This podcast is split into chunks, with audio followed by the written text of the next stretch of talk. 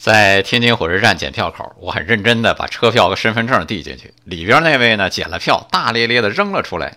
我的心里当时那个腾的冒出火来啊！我但想了一想，终于没有发作。人上一百，形形色色啊，有的人的确是没受过专业训练，有些人呢，生活的环境就是这样的，根本不知道怎么尊重别人。还有些人可能正赶上一件不顺心的事儿，一腔怒火不知道往哪里发泄。